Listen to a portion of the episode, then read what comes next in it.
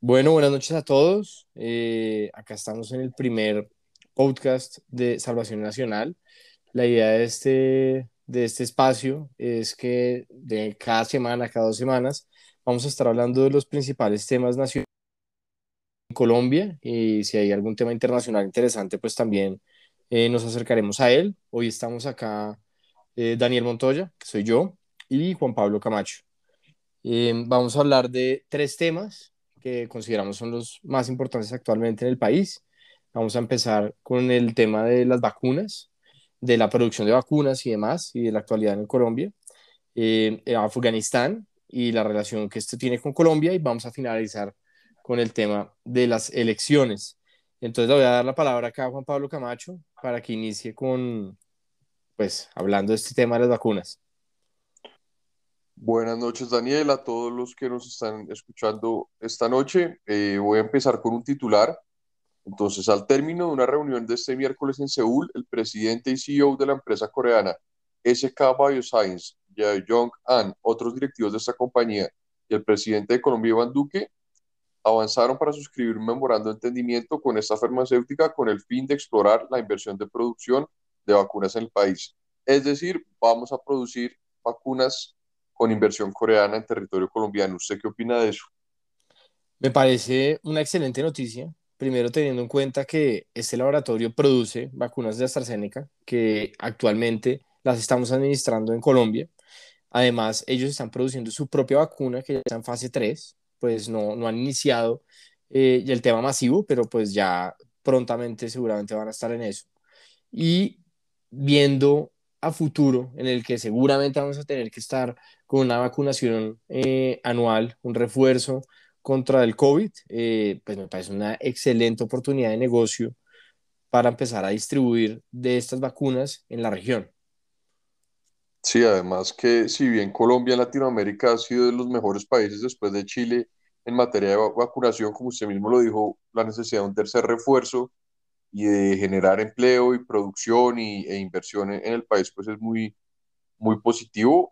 Cabe resaltar la labor del gobierno que logró la meta de vacunación de 35 millones en ocho meses y no se demoró un año, pero actualmente tanto los acuerdos bilaterales con las farmacéuticas como el mecanismo COVAX se han ido em, cada vez más lentos, están cada vez más lentos y ha existido la dificultad para completar el cuadro de vacunación por parte de, de varias personas. Actualmente solamente 14 millones de colombianos cuentan con la vacunación completa y si a eso se le añade una tercera dosis, pues buenísimo tener, tener producción de, nacional, así sea con inversión de otro país. De todas maneras, también sé que Suramericana y una compañía colombiana, Baxtera, están emprendiendo en, la, en el camino hacia producir vacunas em, nacionales. Sí, en verdad hemos avanzado muchísimo acá en Colombia con el tema de vacunación. Pues nos falta mucho, obviamente, pero pues esta semana ya se empezó a anunciar que están empezando pues, con, ya con los niños, con los jóvenes, personas mayores de, de 12 años ya se pueden vacunar tranquilamente en todas las ciudades del país. Eso demuestra que, pues, que ya estamos cerrando el ciclo. Seguramente hay mucha gente que no se ha vacunado. Eh, algunos seguramente no han podido, otros no han querido, pero ya estamos entrando en una fase final de, de, pues, de esta etapa de vacunación en la que ojalá, aunque muchos creen que no, logremos llegar a una unidad de rebaño. Sí, yo creo que ese es el gran propósito del otro año, por lo menos usted ya se vacunó. Yo sí, sí, sí, me vacuné con la Johnson, que pues eso fue lo mejor que pudo pasar en Estados Unidos porque el ritmo de vacunación fue mucho más, rápido porque eran vacunas de una sola dosis. En cambio, acá por el tema de que eran dos vacunas, eh, todas las que se estaban suministrando al principio, pues se empezó a ver un poco más, más lento. En cambio, cuando llegaron las dos millones y media que nos regaló el gobierno gringo, eh, fueron de Johnson y se vacunó la gente inmediatamente. Igual ya dijeron que toca ponerse un refuerzo después de ocho meses, o que sería mejor, lo más recomendable hay no que dicho nada de la, de, la, de la Johnson, que eso, eso es bastante extraño, que estuve incluso buscando, porque el refuerzo lo están hablando son de las vacunas de dos dosis, pero de la de una sola dosis, hasta ahorita no han dicho todavía suficiente información, pero lo más seguro es que sí nos vamos a tener que, que meter otra, otra vacunita a todos los que nos, nos vacunamos con, con, con Johnson. Entonces, en buena hora que llegue vacunación, ese acuerdo con Corea y además, al final, que pensemos en grande, nosotros también podemos producir vacunas, entonces también hay que eh, resaltar el esfuerzo de, de, Sura y de las grandes empresas que se metan a, a emprender en este, en este tipo de, de ciencia y tecnología, porque además puede que vengan más pandemias en el futuro, no lo podemos descartar en un mundo tan interconectado. Sí, además, estamos hablando que no es únicamente la vacuna de, de del COVID, esta, esta farmacéutica coreana eh, produce otro tipo de vacunas y estamos hablando de Colombia, que es un país tropical en el que hay muchas enfermedades y seguramente pues nos vamos a poder ver beneficiados de este tema. Así es, así es. Bueno, y hablando de, de este país tan tropical que nunca había recibido migración y después de la ola de migración venezolana eh, que acogió este gobierno con el mayor espíritu humanitario, ahora se vienen unos refugiados afganos. Tras, leo el titular, tras la toma del talibán en Afganistán y en medio de las tensiones por una posible crisis migratoria, el presidente Iván Duque confirmó que Colombia recibirá una parte de los afganos que saldrán de su país. Aunque el mandatario no dio detalles del número de personas que llegarán, especula que unos 4.000 afganos permanecerán de manera temporal en el territorio nacional, se quedarán en el país mientras el gobierno estadounidense, que, que cubrirá el total de los gastos de su permanencia en Colombia, adelanta su registro y traslado migratorio hacia Estados Unidos. ¿Qué opina usted al respecto? Pues yo creo que hay, hay dos formas de verlo. Uno por el lado de Estados Unidos, pues fue un desastre completamente la retirada de, del ejército americano eh, de Afganistán y pues seguramente esto puede ser un tema que le puede costar la reelección fácilmente a Biden. Eh, muestra pues, su incapacidad frente a algunos temas. Y desde el tema colombiano, pues es, es complejo porque eh, hoy en día estamos en una crisis migratoria, llegan venezolanos por un lado, nos llegan africanos, eh, nos llegan haitianos, nos llegan asiáticos que usan Colombia como un país de paso para llegar a Estados Unidos y ahora nos van a llegar 4.000 afganos, que en verdad pues es, es, un montón de gente sumado a los que, al, al problema que ya tenemos. Eh, Estados Unidos va, va, a colaborar, va, a través de USAID van a, a dar plata para, para este tema de los afganos pero yo estoy seguro que nos vamos a quedar cortos y seguramente van a haber afganos que se van a quedar acá, seguramente van a haber otros que van a pedir asilo. No sabemos qué va a pasar de ahí en adelante, pero, pero, pero esto es un tema que va a ser complicado para el país. Muy complicado. De hecho, la decisión, yo no estoy tanto en contra de la decisión del fin de la guerra y de la retirada de las tropas. ¿eh? Fue un problema de ejecución y fue tan grave el problema de ejecución que le dejaron armamento moderno estadounidense al talibán. Así de grave fue el tema. Yo sí creo que se pone en entredicho la reelección del Partido Demócrata, apenas empezando el gobierno. Em, la pregunta será, ¿lograrán remontar para reelegirse? ¿Se reelegirá Biden u otro demócrata? ¿Llegará un republicano moderado o será otra, otra vez un espacio para que Donald Trump repita la presidencia? Eso lo sabremos dentro de unos años porque además faltan muchos, muchas cosas, mucha tela por cortar. Mucha tela por cortar, pero, pero yo sí creo que la actitud del gobierno colombiano, que es humanitaria, internacionalista, em, de, de, libre movimiento de personas y de capitales, es una actitud que debíamos adoptar hace muchos años de cara al siglo XXI, a la modernidad. La migración enriquece la cultura, enriquece la economía. Sin embargo, con los problemas sociales y económicos que atraviesa el país, no solo históricos, sino mucho más profundos a raíz de la pandemia, pues es difícil atender este tipo de poblaciones. Entonces, si bien la, la intención y la decisión es, es muy loable, en la práctica se, pueden, se puede dificultar si no hay una ayuda real del gobierno estadounidense. Sí, va a ser, va a ser un tema muy complicado porque quedan muchas interrogantes. Eh, estas personas van a estar en teoría de tránsito en Colombia mientras se les resuelve su estatus migratorio en Estados Unidos, el tema de la petición de asilo allá, y puede que a esta gente no le den el asilo. Entonces, ¿qué pasa les dan el asilo? ¿Se toca devolverlos a Afganistán? Lo, lo dudo mucho. Seguramente pedirán asilo en Colombia o de pronto en países vecinos. Eh, ¿Cuánto va, se va a demorar Estados Unidos en tramitar estas, estas solicitudes? según oía por parte de expertos, puede ser meses o puede ser incluso años. Entonces, a estas personas acá años se convierte en que, en que pues, se van a quedar acá. Eh, no hay ningún problema si se quieren quedar. Yo también soy pro inmigración, pero el problema es, se van a quedar acá y ellos van, a, pues, como se van a insertar en la sociedad o los vamos a tener que mantener, que esas son las, las dos cosas que, que, tenemos que decidir acá.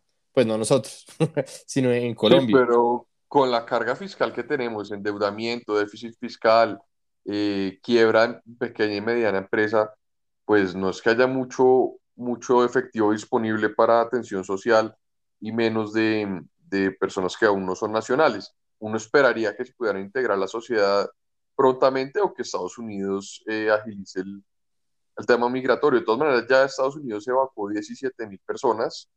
A pesar de eso y los atentados en Kabul, pues dejaron víctimas estadounidenses. Eh, la verdad, una lástima por sus familias, pero un fracaso rotundo del gobierno estadounidense en su, en su ejecución. Ahora, no es la primera vez que le pasa a Estados Unidos, ya le había pasado en Corea, ya le había pasado en Vietnam, pero bueno, eso es tema para, para otro día. Y esas 17 mil, tanto Chile, Costa Rica y México también admitirán familias afganas, pero tengo entendido que Colombia es el que más va a admitir como principal aliado de los Estados Unidos en Latinoamérica. Entonces esperamos que también este gesto sea correspondido por parte del gobierno gringo. Pues esperemos que sí. Eh, la verdad, como, como le decía, yo creo que va a ser un tema muy complicado porque se nos junta con pues, la crisis migratoria que estamos manejando actualmente, pero ojalá sea lo mejor, lo mejor para el país y también lo mejor para estas familias afganas que eh, son otras víctimas de, pues, de la guerra y del extremismo y pues del mal manejo que se le dio eh, no a la intervención americana, sino al repliegue. Dicen que eso es lo más importante en este tipo de eventos y es eh, lo importante no es cómo se llega, sino cómo se va. Y la verdad, se fueron muy mal. Pero pues yo creo que sí, eh, es, ya cerramos este tema de Afganistán. y yo creo que nos faltaría únicamente hablar de las elecciones en Colombia, que yo creo que es el tema más caliente hoy en día en el país. Y y se va a ir calentando a medida que nos vamos acercando a, el día de el próximo año. Entonces, no, no, sé, Camacho, ¿usted cómo vio esa última encuesta de Ecoanalítica? Estoy de acuerdo, pero antes de darle paso con ese tema, sí quisiera decir una última chiva respecto al tema anterior. Se gastaron un trillón de dólares en, en 20 años de guerra y no fueron capaces de restablecer el orden democrático. De pronto, tácticamente, estratégicamente ese no era el objetivo, pero yo creo que una guerra antiterrorista no puede durar más de, contra insurgente no puede durar más de 20 años. El fundamentalismo y el intervencionismo son dos enfermedades que todavía tienen la democracia moderna y hay que extirparlos y, ojalá llegar un día a un mundo en, donde las libertades sean respetadas. diciendo ya esta chiva, empecemos con la... Bueno, entonces ahora hablando ya de la encuesta de las elecciones presidenciales del 2022, yo personalmente lo primero que veo, eh, pues si uno empieza a ver la encuesta de arriba para abajo, eh, de quién va ganando en este momento y quién va de último, eh, Gustavo Petro yo creo que está llegando más que todo es como a su límite, no creo que sobrepase el 30% realmente Petro es una persona que se ubica entre el 25, algo así de la población, y más allá de eso no creo que, pues, que logre trascender mucho, por lo menos antes de, para la primera vuelta. ¿Usted qué opina, Camacho? Pues es que, de acuerdo, pero es que con 30 ya tendría un pie en la segunda vuelta. Sea, no se puede desconocer un liderazgo que, en el que convive más de, el que cree más de un tercio del país, también creo que tiene un techo, de hecho, con ese descontento social que hubo por la reforma tributaria, que todavía es difícil de explicar, uno pensaría que eso lo iba a capitalizar Petro para ser el candidato a vencer, y por el contrario hay encuestas en las que ha bajado hasta 8 puntos y está más cerca al 20% que al 30%. Ahora, indiscutiblemente dentro del bloque de izquierda, de izquierda radical, es el candidato y va a ser el candidato que va a pelear en, en primera vuelta. Yo creo que donde está más interesante la pelea es en la coalición del llamado centro, lo que quiera que sea eso, y en la coalición em, de los gobernadores, de los alcaldes, de los partidos de gobierno, de la coalición de la centro derecha, podríamos llamarlo. sé cómo ve esas dos coaliciones? ¿Cuál ve que son los candidatos fuertes, los que pueden ganar? ¿Cómo se podrían formar los bloques? Eh, pues ahí vemos, hablando de, de, la coalición de centro, arrancamos a ver es la segunda persona que sale en esta encuesta, que es Sergio Fajardo, que tiene votos pero no tiene partido. Y yo creo que ese es el principal problema de, Fajardo y es que no creo que se vaya a lanzar por el Partido Verde y le va a tocar terminar eh, saliendo a buscar firmas.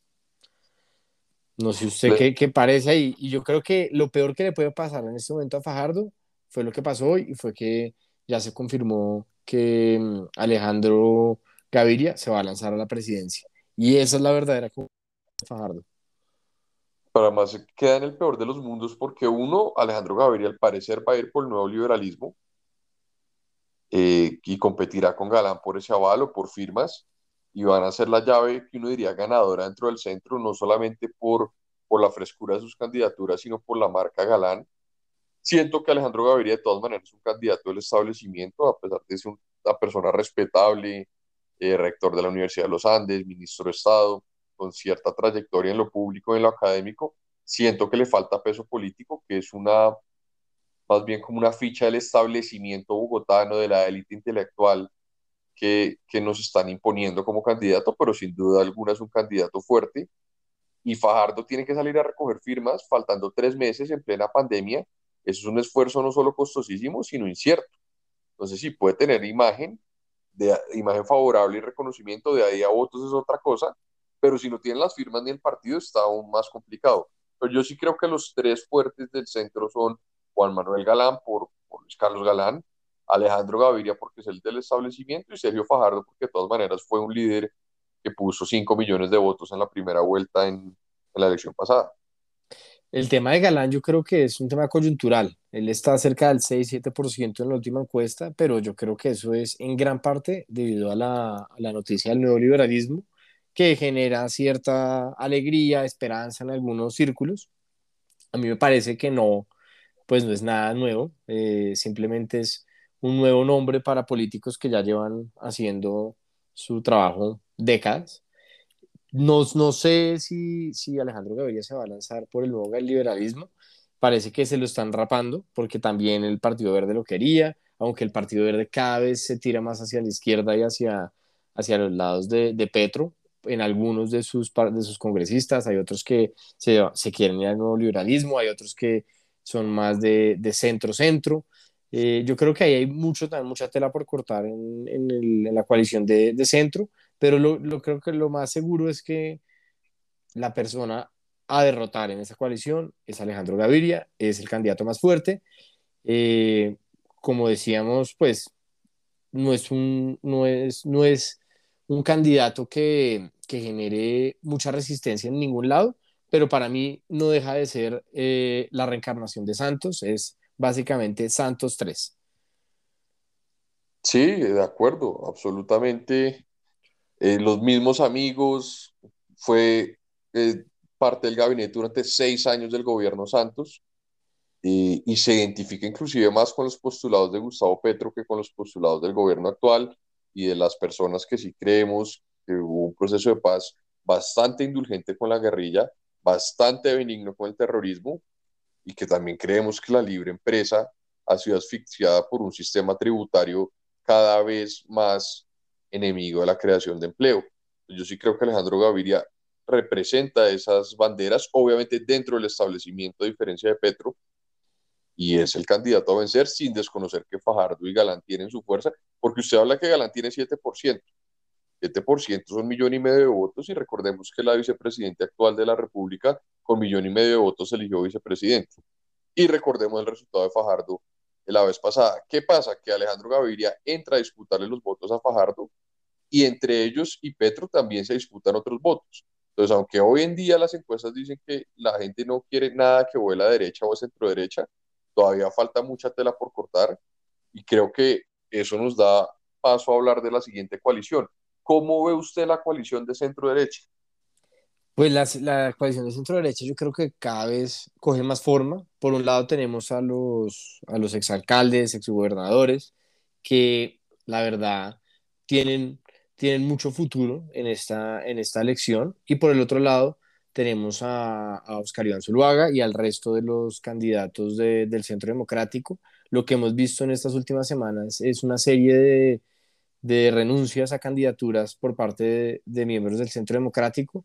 Parece que le están dejando el camino libre a, Oscar Iván Zuluaga, me parece supremamente sano eh, que empecemos a, a, ver una sola figura en ese partido. Eh, que, que, entra a competir con los otros candidatos. De pronto el único del Centro Democrático que se va a mantener hasta el final en competencia con Oscar Iván Zuluaga para mí va a ser eh, Nieto, Nieto Loaiza, que también es un excelente candidato, pero no tiene el peso político ni la experiencia que puede llegar a tener Zuluaga. Si hacemos un, un balance, pues el, el, el, de derecha que está mejor posicionado en este momento es Fico Gutiérrez, y después ya iría eh, Oscar Iván Zuluaga, porque... ¿Cómo están, ¿Cómo están ellos en las encuestas? Fico Gutiérrez está más o menos en el 9%, después viene Galán y después viene un lote de, de candidatos de derecha como Char, Oscar Iván Zuluaga, Rodolfo Hernández, que también ahorita hablaremos de él, eh, y después viene Humberto de la Calle, que pues no, no, no genera nada, está más o menos en el 1%, con María Fernanda Cabal, Camilo Romero y Jorge Enrique Robledo. De ese lote, último lote de los del 1%, el único que yo creo que puede subir algo es Jorge Enrique Robledo y le va a quitar un par de votos a, a Petro si es que no se unen antes de la, de la primera vuelta. Pero en, en, la derecha, si uno se pone a, a, hacer números, realmente están muy, muy empatadas las, las tres ideologías. La izquierda sumaría más o menos el 23%, el centro el 20.3 y la derecha el 22.4. Y esto sin tener en cuenta eh, los otros, que seguramente en la, en la encuesta tenemos un 7.10% de otros, que pueden ser más personas de, de, derecha o de centro, porque de izquierda ya no, ya no tendríamos más candidatos. Sí, uno siente que ya la izquierda está copada. Ahora, yo creo que Robledo le va a jugar más a la, a la coalición de centro que a la coalición de Petro, porque de todas maneras Jorge Enrique Robledo dentro de su marxismo ideológico es institucionalista y es una persona que sabe que Petro puede poner en riesgo la democracia. Así sí, no es, un, no es un antisistema. Exacto, en ese momento estamos en una discusión entre democracia y libertad, tiranía y libertad. Claro que dentro de la libertad hay cosas para corregir, por supuesto. Yo creo que eh, si el presidente Duque empezó muy bien en su cruzada contra la corrupción, hay que ahondar los esfuerzos porque es un mal que tenemos que derrotar en Colombia, desde la cultura y desde la sociedad, pero también desde la política. Y yo creo que en eso sí se debe una reforma a fondo a la justicia y una reforma a fondo a la política, que serán temas de otro podcast. Pero yo sí creo, por ejemplo, en la coalición de, de la derecha, que Oscar Iván Zuluaga no tiene rival en el centro democrático. No, para. Por más que el doctor Rafael Nieto sea un excelente candidato, creo que por por derecho propio, por trayectoria, por conocimiento, por experiencia, pues recordemos que fue eh, concejal, eh, alcalde, empresario, senador, ministro, ya estuvo en segunda vuelta con Santos, 7 millones de votos. Ganó la primera vuelta. Ganó la primera vuelta. La Entonces, segunda todavía no sabemos cómo, pues cómo fue que la perdió, pero la terminó de, perdiendo. De una manera bastante dudosa. Y creo que él se enfrentará a Peñalosa, que si bien la gente dice que es difícil que coja votos de región, es una antítesis de Petro en cómo se puede ser un buen administrador público. Yo creo que Peñalosa no hay que descartarlo. Y lo de Fico, que por el momento ha marcado muy bien, eh, me preocupa de Fico un tema y es la inexperiencia. Yo creo que el electorado va a castigar la inexperiencia, pero creo que es una figura clave en estas presidenciales. Mejor dicho, de esos tres, sin obviar que hay otros candidatos importantes dentro de la derecha, de esos tres saldrán dos de Fico, Peñalosa y Oscar Iván, a Zuluaga a competirle a los dos que salgan de Gaviria, eh, Galán y Fajardo y a competirle a Petro. Y creo que va a ser una va a ser muy parecido a la de 2018. Ahora, con una diferencia, esta vez, dentro de muchos años después, el debate presidencial no va a girar en torno al proceso de paz y al orden público, que de todas maneras sigue siendo un tema sensible por los retos de seguridad, pero el debate va a ser alrededor de las propuestas económicas, creo yo. Y ahí es donde se van a diferenciar las tres vertientes y donde veremos las verdaderas cartas de lo que quieren esas coaliciones. De acuerdo, yo creo que vamos a volver a un debate económico, un debate, debate de ideas, eh, más que un debate de, de, de, actualidad, que era lo que se hacía en las elecciones pasadas. Yo creo que todavía falta, falta mucho, pero para mí el resumen de esta encuesta es que falta Gaviria. Eh, cuando se empiece a medir a Gaviria, esta encuesta va a cambiar completamente, porque esto es una foto de hoy y hoy no está Gaviria.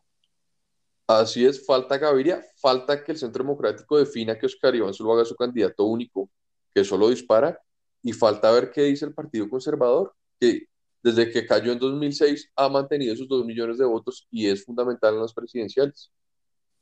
De acuerdo. Pues yo creo que esto es todo por hoy. Eh, ojalá les haya gustado este podcast y ojalá se conecte con nosotros más adelante. Nos despedimos y esperamos verlos pronto. Que estén bien, una feliz noche, hablaremos de más temas en 15 días. Daniel, se cuida, estamos hablando. Hasta luego.